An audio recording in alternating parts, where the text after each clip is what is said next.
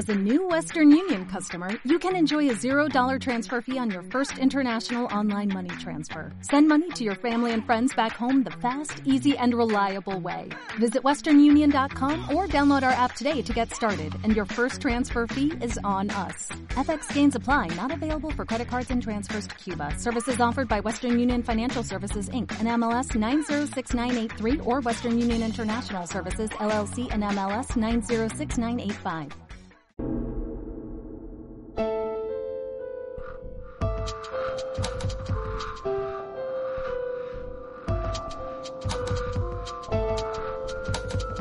Un relato puede provocar miedo, pero hay veces que las palabras no pueden describir la sensación de enfrentarte al terror de una historia, de estar frente a un fantasma o experimentar tus más grandes miedos. A veces nadie lo puede describir hasta que le pasa. Esto es Proyecto Insomnio.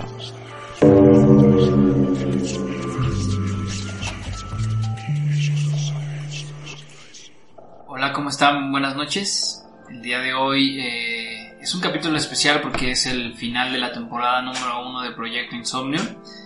Eh, el día de hoy vamos a estar platicando historias, contando historias de, de terror que nos mandaron ustedes. Eh, hace un par de semanas estuvimos pidiendo en Instagram que nos compartieran pues historias de, de terror y, y, y, cosas paranormales que les han sucedido y la verdad es que estamos muy agradecidos porque nos mandaron eh, pues bastantes historias, elegimos las que nosotros consideramos que son las mejores y este pues el día de hoy como siempre, como cada jueves nos acompaña Rafa, ¿cómo estás Rafa? En el final de temporada. Hola, este, buenas noches a todos. Gracias, como dice Carlos, por escucharnos y ya listos para contarles estas historias que la verdad sí, nos pusieron eh, la piel de gallina.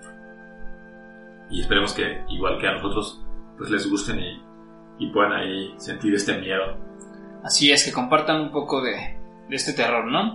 Eh, Max, ¿cómo estás? Bien, amigo, pues feliz de una gran temporada, este, donde hemos aprendido muchas cosas y feliz de cerrar con este tema que tanto nos pone los eh, los pelos de punta. Los pelos de punta, exactamente. Así es, pues sí, yo creo que eh, aprendizaje es la palabra que, que describe la primera temporada. Eh, el día de hoy también está Julio aquí presente. ¿Cómo estás, Julio? Muy bien, gracias. ¿Ustedes cómo están? Buenas noches. Bienvenidos a el último episodio de la primera temporada. Si les ha gustado lo que hemos hecho hasta ahorita, los invitamos a seguirnos en una próxima, que nos lo hagan saber a través de las redes sociales. Y como iniciamos con historias paranormales, nos parece lo más correcto cerrar con estos relatos de terror. Y empecemos tal vez con la primera historia. Así es. Que aquí nada más hay que hacer una, una pausa. Si estás escuchando esto y es de día, mejor eh, espérate a que sea ya de noche antes de dormir, que no te distraiga nada para que le pongas atención a cada una de las historias y te metas en este ambiente tétrico ¿no? que, que queremos compartirles. Sí, si tienes audífonos a lo mejor sería un buen momento para ponértelos y que nos acompañes a lo largo de este nuevo episodio. Esta historia nos la mandó una de nuestras seguidoras llamada Gaby y la tituló La niña del columpio. A mediados de los 90, en esos edificios viejos que se encontraban en el centro de la Ciudad de México, ocurrió un lamentable accidente. Nos relatan que en uno de los departamentos vivía una mujer con su hija pequeña de 6 a 8 años. La mamá tenía graves problemas con la bebida y no trataba muy bien a su pequeña hija, pues constantemente se escuchaban regaños, gritos y golpes que le daba a su bebé. A la niña siempre se le veía llorando en un columpio, siempre en el columpio de en. La mamá tenía la costumbre de por las tardes subir a la azotea para jugar y beber con sus amigas. Cabe señalar que hacer, que hacer un edificio viejo, algunas medidas de seguridad pues no eran las mejores. Un día, como era ya de costumbre, se reunieron para jugar cartas, dominó y echar trago. En esa ocasión, la niña también subió a la azotea y se puso a jugar en una esquina con sus juguetes. La barra de ese lado, que evitaba o que era la protección para que no cayeran al vacío, se encontraba ya muy floja y muy endeble.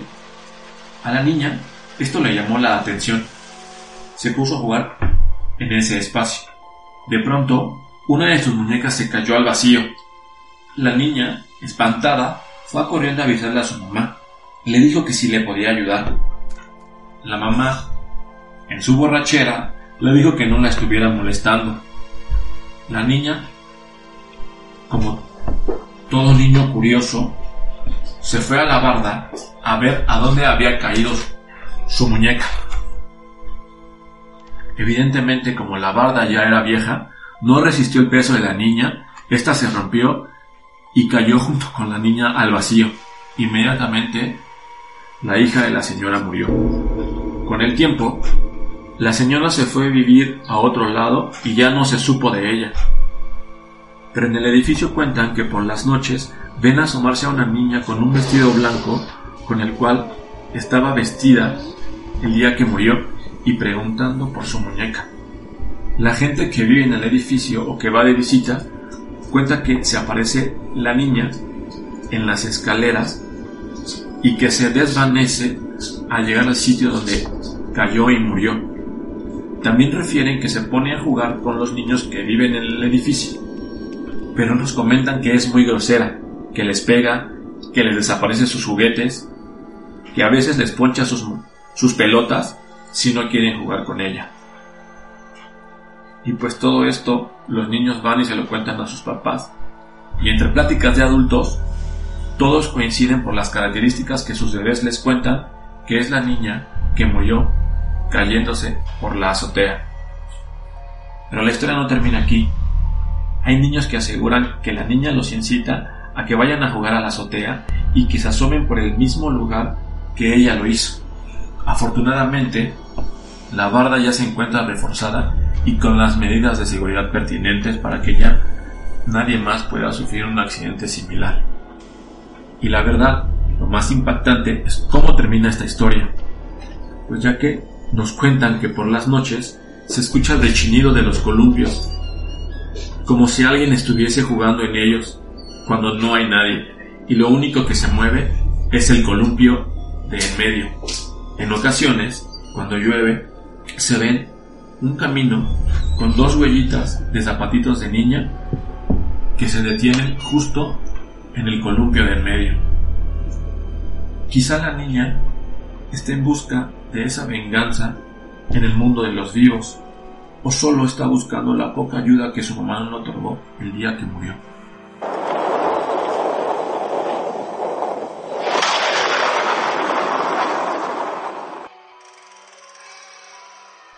Eh, pues también nos mandaron esta historia que yo cuando la escuché pues realmente me sacó mucho de onda.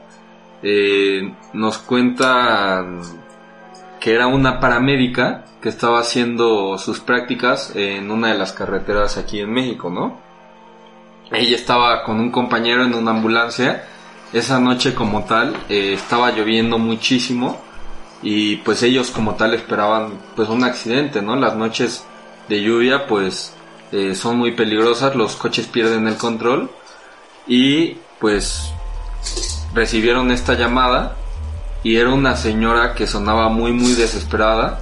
Les dijo que iba con su familia, con su esposo y su hija y que habían sufrido un fuerte accidente, tanto que el coche pues se había salido de la carretera y había caído por el acantilado, había chocado contra un árbol, ¿no? Entonces salen a toda prisa en la ambulancia y van llegando a la carretera y la señora estaba haciéndole señas de que por ahí se había caído el coche.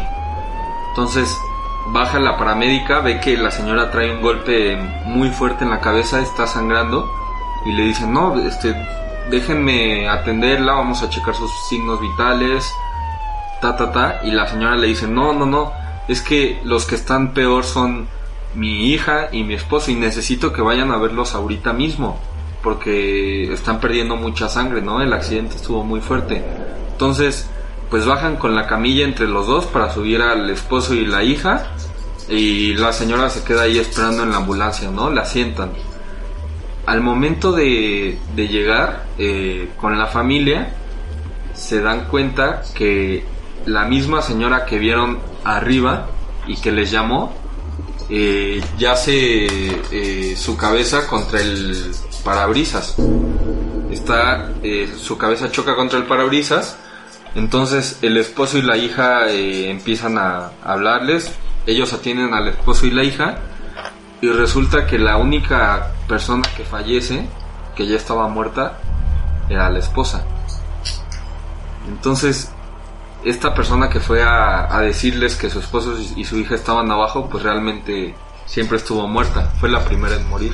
No manches, pues. Así es. Plot twist.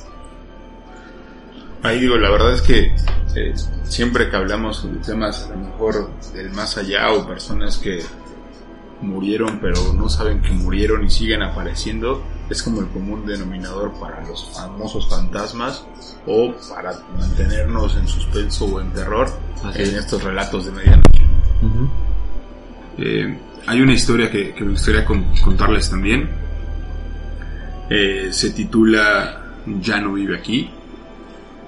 Y la voy a leer un poco para que tengamos la misma intención que tenía la persona que nos la compartió. Yo estudiaba en el colegio militar e iba con mi mejor amigo.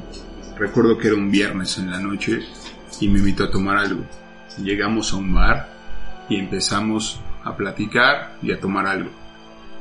Conocimos a una chica con la cual empezamos a, a platicar, tuvimos una muy buena charla y después de unas horas me pidió que la acompañara a la llevara a casa. Íbamos caminando en el camino y empezó a hacer frío. También empezó a llover así que le presté mi chamarra. Nos quedamos un rato fuera de su casa platicando y quedé de volverla a visitar el día de mañana.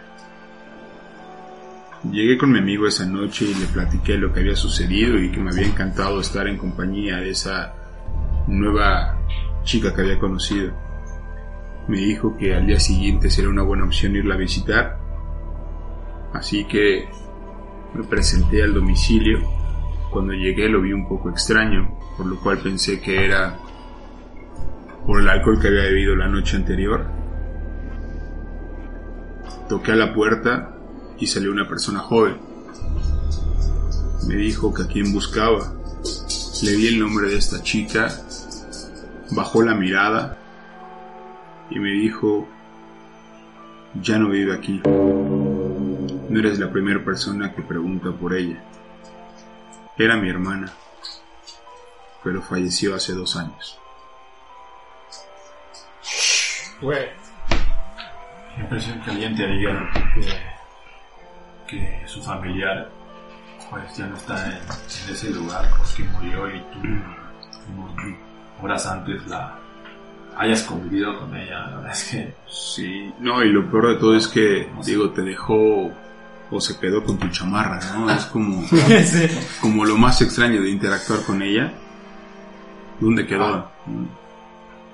Sí, que eh, bueno, yo también considero ahí que puede ser también ahí un hermano celoso que está negando como Sí, puede ser, claro. que su hermana vive ahí. una hermana Sí, ya no está. celosa, güey, claro, de ese tipo, ¿no? Sí, claro. Este, pues yo voy a continuar con una historia que nos manda Francisco González. Eh, la historia no tiene título, solamente nos me comenta, nos comenta, me pasan diferentes cosas. Yo creo que puedo separar en dos tipos de cosas que me pasan. La primera es la ya conocida parálisis del sueño, solo que he notado un detalle. Siempre que me da parálisis de sueño, o como también es conocido, siempre que se me sube el muerto, tengo ese tipo de pesadillas que son, la verdad, muy realistas. Una temporada en la que por lo menos dos veces a la semana me pasaba. De esta manera aprendí a controlarlo. Más que controlarlo, aprendí a salir lo más rápido del sueño y poder despertar. Era como eso que llaman la patada para despertar. Me tronaba el dedo gordo del pie, que era lo único que podía controlar, y eso de alguna manera me conectaba con la realidad me despertaba. Pero, a raíz de esto, empecé a notar dos cosas. Uno, siempre era la misma presencia. Nunca, nunca puedo verlo bien. Tengo algunos recuerdos de la presencia, pero son muy vagos. Era una presencia muy densa, como si fuera una máscara blanca desvanecida, un rostro borroso, en pocas palabras. Y la segunda cosa que noté es que cuando lograba despertar de la pesadilla, no pasaban ni cinco minutos cuando la madera de mi closet comenzaba a rechinar. Era como si algo atravesara la madera. Y como te digo, me pasaba tan seguido que empecé a darme cuenta que cada vez que me ocurría lo de la madera era en automático. Jamás lo comenté con nadie porque no me daba miedo. Más que eso era la molestia de que no podía dormir bien y que me despertaba esta circunstancia. Después de un tiempo, le platiqué a mi novia que me estaba ocurriendo este tipo de cosas. Poco a poco me empezó a dejar de pasar hasta que un día, estando justamente con mi novia, nos quedamos dormidos. Yo la estaba abrazando cuando de pronto ella se despertó. Ella me comentó que sentía una presencia que estaba al lado de, de nosotros. Y como ella nunca había experimentado algo así, le dio tanto miedo que tuvimos que irnos a otro lado. Lo curioso es que volvió a ocurrir lo de la madera. Estando ahí con ella, la madera rechina. Por último, la segunda cosa que me pasa es el sonambulismo. Sé que son cosas normales que se le puede atribuir a estados del sueño, pero siempre han sido cosas, para mí por lo menos, muy extrañas. Porque incluso he estado dormido con los ojos abiertos y caminando también. Una ocasión, cuando era niño, mi hermana cuenta que ella se quedó a estudiar. Mi hermana, cabe decirlo, era muy ñoña. Ya eran altas horas de la noche y cuando decidió que ya era tiempo de subirse a dormir, empezó a caminar por las escaleras. Cuando llegó a la mitad de las escaleras volteó su rostro hacia arriba y yo estaba sentado en las escaleras.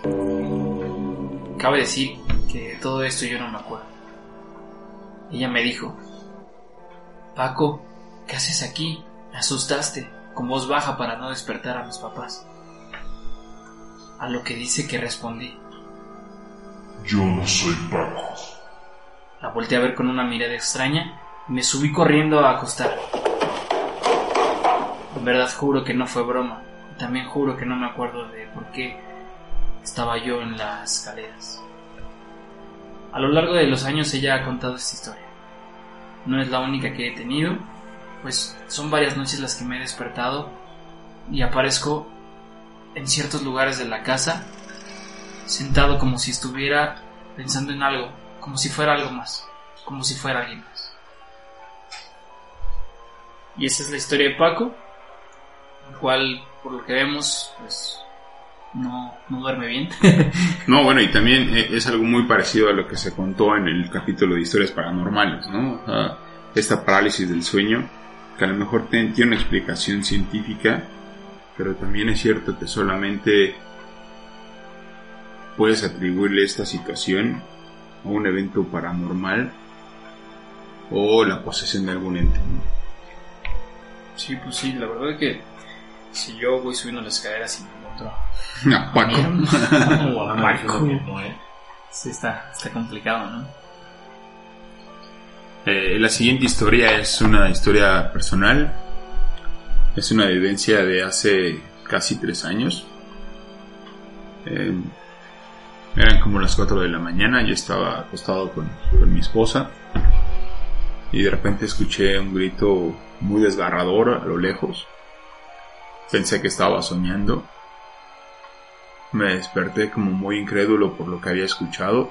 Literal era el famoso llanto ay mis hijos, pero era con una voz de una mujer que eh, transmitía ese dolor y ese lamento. No era un lamento suave, era un lamento eh, como que la garganta se estaba desgarrando. Y pasaron unos segundos y después de creer que era un sueño, sentado en la cama, lo escuché por segunda vez pero el primero lo escuché en una dirección muy lejana y el segundo lo escuché muy cerca.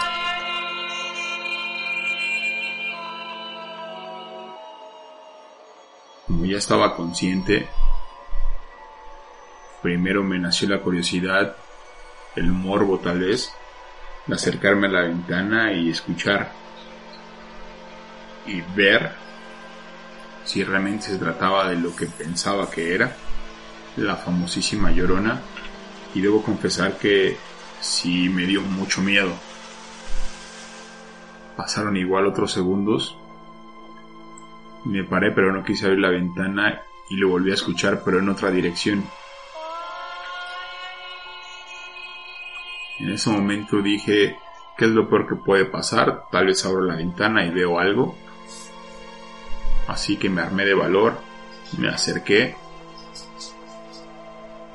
abrí las persianas y vi la calle vacía. Solo alcancé a ver a lo lejos a una persona que estaba esperando como el camión, lo cual es muy extraño porque a esa hora tal vez ni siquiera había transporte. Pero creo que nunca voy a olvidar ese grito y ese llanto que al día de hoy lo cuento y se me sigue poniendo la piel como de gallina.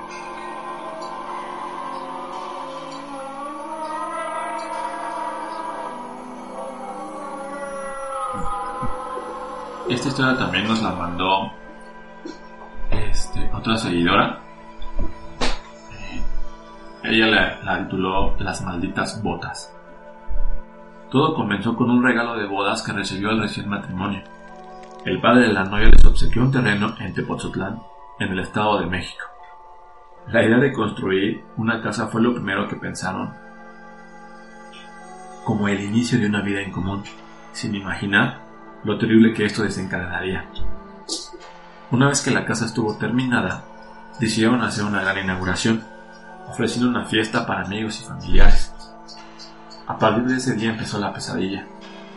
Ya estando acostados empezaron a escuchar ruidos extraños, lo que les causó un temor al matrimonio. Transcurrieron los días con cierta normalidad hasta que una mañana la esposa, estando recogiendo la casa, encontró un par de botas de minero, un tanto sucias, cerca de la, puerta, que daba al sótano. Molesta pensando que eran de su marido, las dejó donde estaban para que, una vez que éste llegara del trabajo, le dio una explicación sobre estas botas y de por qué las había dejando ahí. Cuando llegó, inmediatamente le comentó lo que había encontrado y se dirigió donde se encontraban estas. Al verlas, supo inmediatamente que no eran suyas, pero lo que llamó su atención y lo que lo inquietó fue que estaban demasiado sucias. De ellas emanaba un líquido lodoso como si recién se las hubiesen quitado. Trató de llegar a una explicación lógica, pensando que algún trabajador de él las habría dejado ahí. La esposa, sin darle más vueltas al asunto, la sacó de la casa y la tiró al bote de la basura. Graves eran las consecuencias de aquel simple acto. Fueron pasando los días, pero algo estaba sucediendo, pues empezaban a escuchar infinidad de ruidos extraños en toda la casa. No había hora en específico, sucedían en cualquier momento. Aquella situación empezó a quitarle la paz a aquel hogar. La esposa del ingeniero era una devota católica y ante estos hechos paranormales que se estaban presentando lo único que podía hacer por ahora era rezar. Por otra parte, su esposo parecía irse acostumbrado a estos sucesos ya que provenía de otra cultura y era de otra religión. Una noche, estando dormidos, el ingeniero despertó por ruidos muy fuertes, pues escuchaba el rechinido de una madera de la cual estaba hecha la escalera que conducía al segundo piso donde se encontraban las recámaras. Hacía tiempo atrás, el ingeniero había comprado una pistola a un policía bancario como medida de seguridad para su hogar. Estando ya despierto por aquellos crujidos, de pronto pasó algo irreal. Estos cesaron para dar paso a algo más escalofriante. De pronto empezaron a tocar la puerta de la recámara con una fuerza como si la quisieran tirar a golpes. La esposa del ingeniero despertó asustada y comenzó a llorar. Rápidamente su esposo agarró la pistola. El terror los invadió por completo. El ingeniero fue hacia la puerta tembloroso mientras su esposa le decía llorando que no abriera. Tomando fuerzas de quién sabe dónde, encontró el valor y decidió enfrentar a aquello que estuviera detrás de la puerta. Empuñó su pistola y suspiró. Dio un jalón con fuerza a la perilla y abrió. Casi instantáneamente vio una silueta que corría bajo la escalera a toda prisa. Sin pensarlo, el ingeniero disparó en tres ocasiones. La penumbra que cubría la casa empezó a reflejar cómo aquella silueta se desplomaba rodando a través de las escaleras. Nervioso por lo que acababa de ocurrir, le dijo a su mujer que por favor le hablara a la policía, mientras él encendía los focos de la sala. Pero cuál sería su asombro al ver que no había ningún cuerpo, sino solo unas botas manchadas de sangre. Aquellas botas que meses atrás su esposa había arrojado al bote de la basura. Sin perder más tiempo las sacó y las quemó. Al día siguiente, la esposa fue a la iglesia para solicitar la ayuda de Dios sacerdote y así poder devolver la tranquilidad a la casa. Un padre acudió y roció por toda la casa agua bendita mientras rezaba, mientras rezaba salmos de la Biblia. Pasaron algunos meses y todo volvió a la normalidad. El matrimonio respiraba tranquilidad y, y pensaron que ya había superado aquella pesadilla. La vida les sonrió una vez más cuando tuvieron la dicha de saber que pronto serían padres. Para mayor seguridad y tranquilidad de ambos, le pidieron a un tío que se mudara por un tiempo para vivir con ellos y así poderle ayudar a su esposa en su día a día. Cuando dieron por concluido aquel aterrador episodio jamás imaginaron que lo peor estaba por venir. Cierto día, el ingeniero llegó a, la casa con sus empleados. Todas las luces se encontraban apagadas excepto una, la del cuarto de TV. Ahí pudo ver al tío tirado, con una cara de terror que helaba la sangre. Ya se encontraba muerto. El ingeniero entró en pánico y corrió a buscar a su esposa.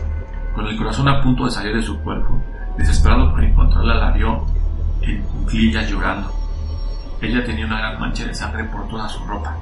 De inmediato llamó a una ambulancia y a la policía. Se determinó que el tío había fallecido por un ataque cardíaco y que la señora lamentablemente había perdido al bebé. En las próximas tres semanas la esposa del ingeniero estuvo en terapia intensiva, cuando de pronto comenzó a presentar una ligera mejoría. Con el paso de los días la señora jamás se recuperó, solo se, se le veía tranquila, pero no lúcida. Hasta el día de hoy nadie sabe qué pudo haber sucedido, qué misterioso suceso ocurrió aquel día. Lo último que se supo es que el ingeniero ha hecho todo por tratar de ayudar a su esposa, para que ella vuelva a ser la misma de antes.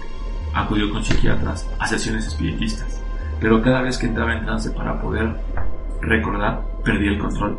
Se ponía histérica y le gritaba a su esposo, cuídate, él está ahí y nos quiere hacer daño, cuídate por favor.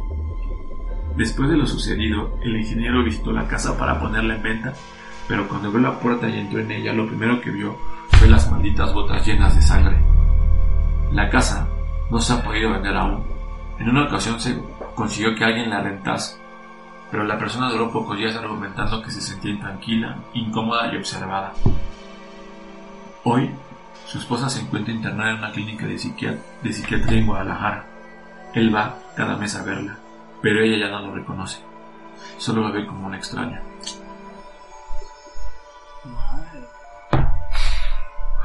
Muy buena y muy cerca aquí de, del Estado de México, en, en Pozotlán. Si te parece que eran unas botas en tu casa. Aparte, ahí vi una celoso día por aquí, ¿no, güey? Eran las mías, güey. Los perritos.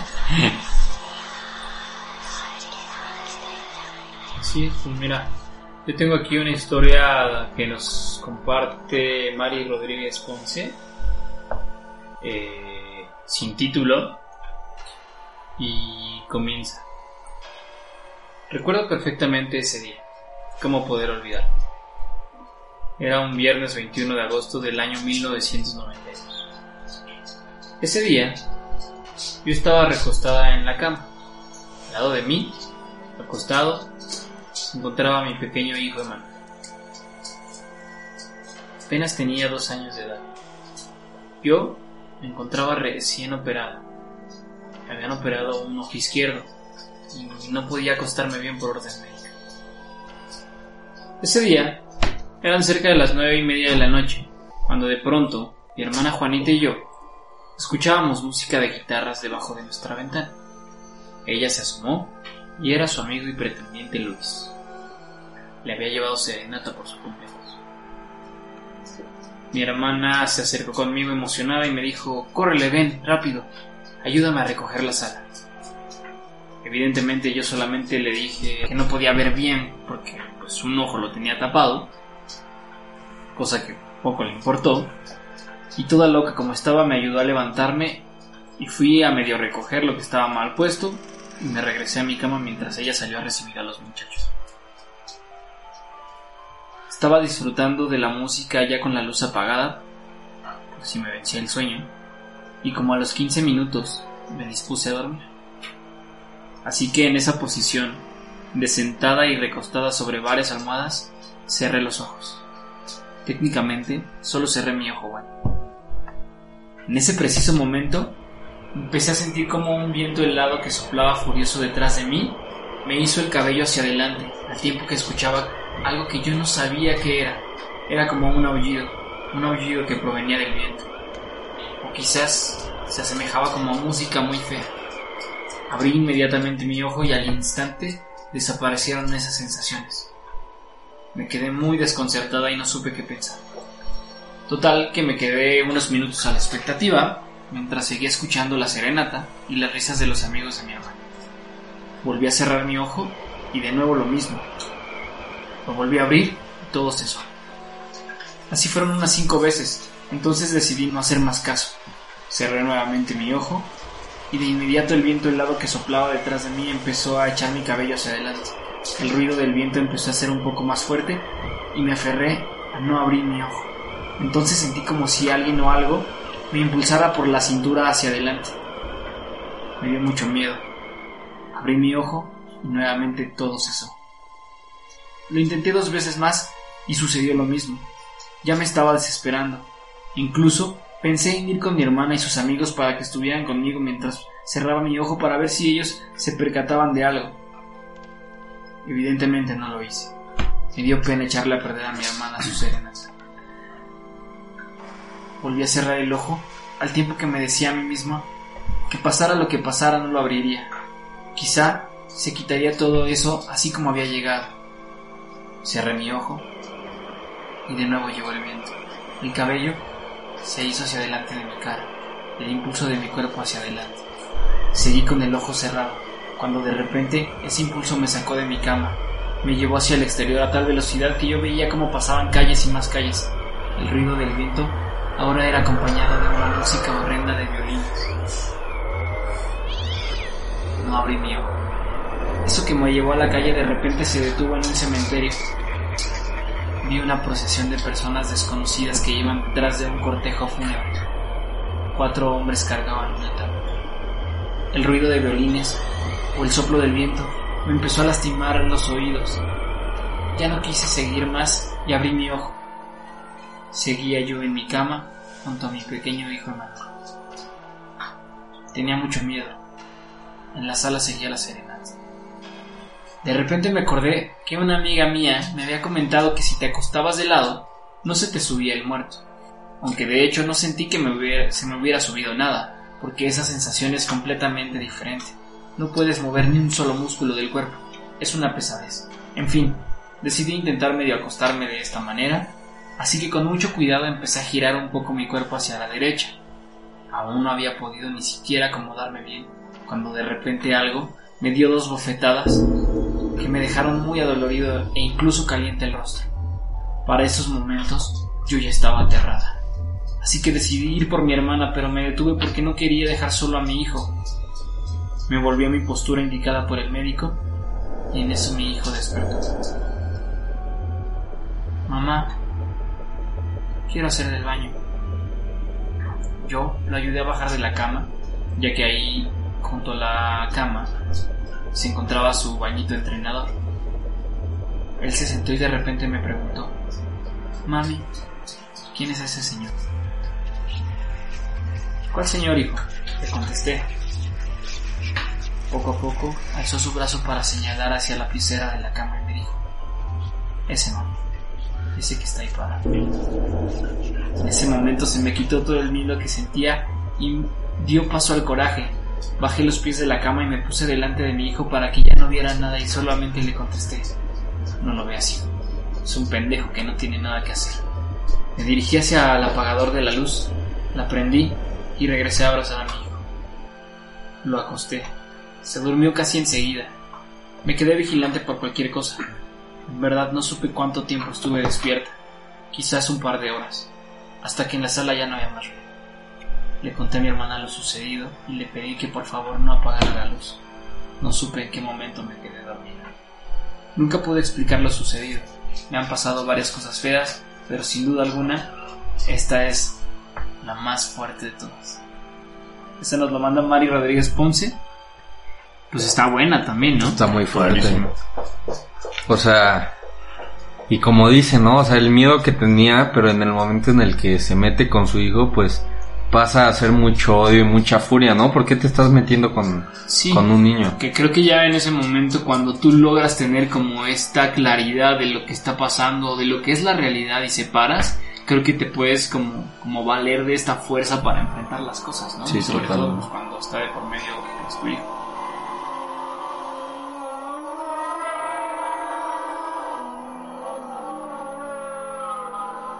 Un día estaba haciendo tarea en la cocina en la madrugada cuando algo raro ocurrió. Escuché el grito de un señor. No entendí lo que dijo y pensé que tal vez era algún borracho de la calle, así que lo ignoré. Pasó un rato y empecé a escuchar a lo lejos un silbido que entonaba una melodía que no había escuchado antes. Lo volví a ignorar, pensando que quizás venía de la calle o de la casa de mis vecinos pero empecé a escucharlo cada vez más cerca. Traté de no prestarle mucha atención. No era la primera vez que pasaban cosas raras en esa casa, pero el silbido se acercaba cada vez más. De pronto se detuvo y lo siguiente que escuché fue que abrieron la puerta para bajar las escaleras y unos pasos pesados como los de un hombre que traía botas. Regresó el silencio y cuando me tranquilicé escuché el mismo silbido pero esta vez cerca de mi oído y una mano estaba recargada sobre mi hombro. Simplemente me paralicé del miedo.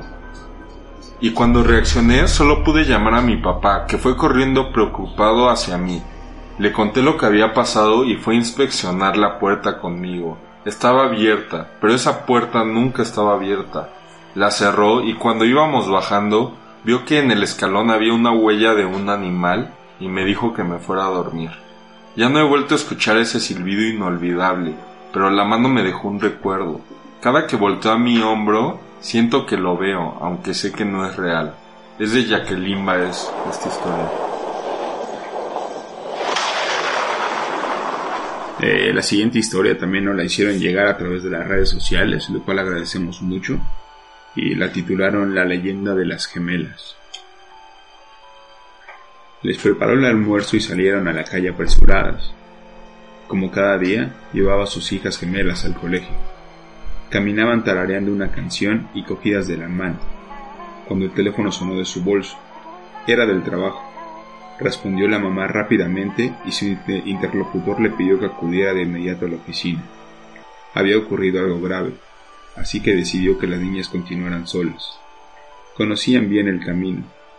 Las besó en la frente y emprendió la ruta de vuelta.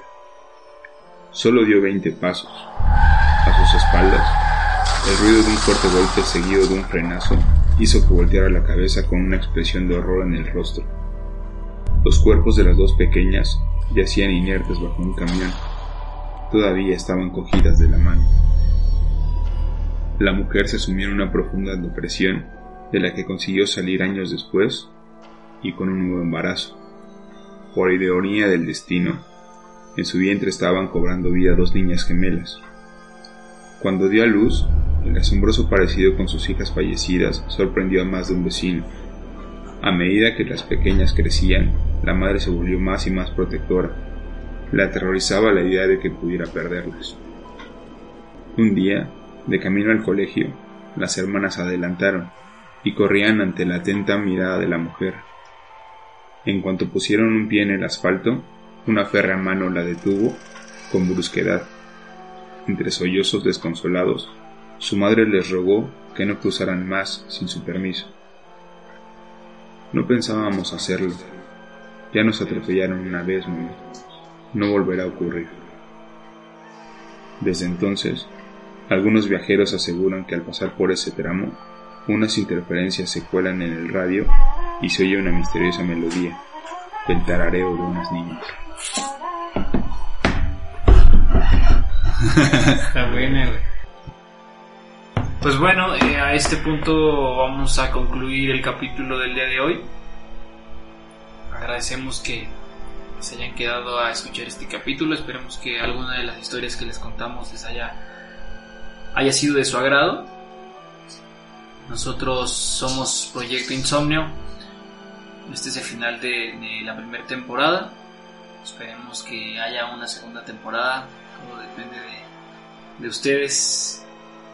Sí, la verdad es que digo agradecerles que hayan seguido hasta aquí. Gracias por estos dos episodios.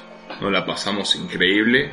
Creo que son temas que nos han atrapado desde siempre y a lo mejor alguno de ellos también a ustedes. Así que si les está gustando este podcast y nos pueden ayudar compartiendo, recomendándonos o darle like a nuestras páginas, eh, se los agradeceremos mucho y si tienen la intención de que vengamos con una segunda temporada, también estaría increíble que nos lo hagan saber.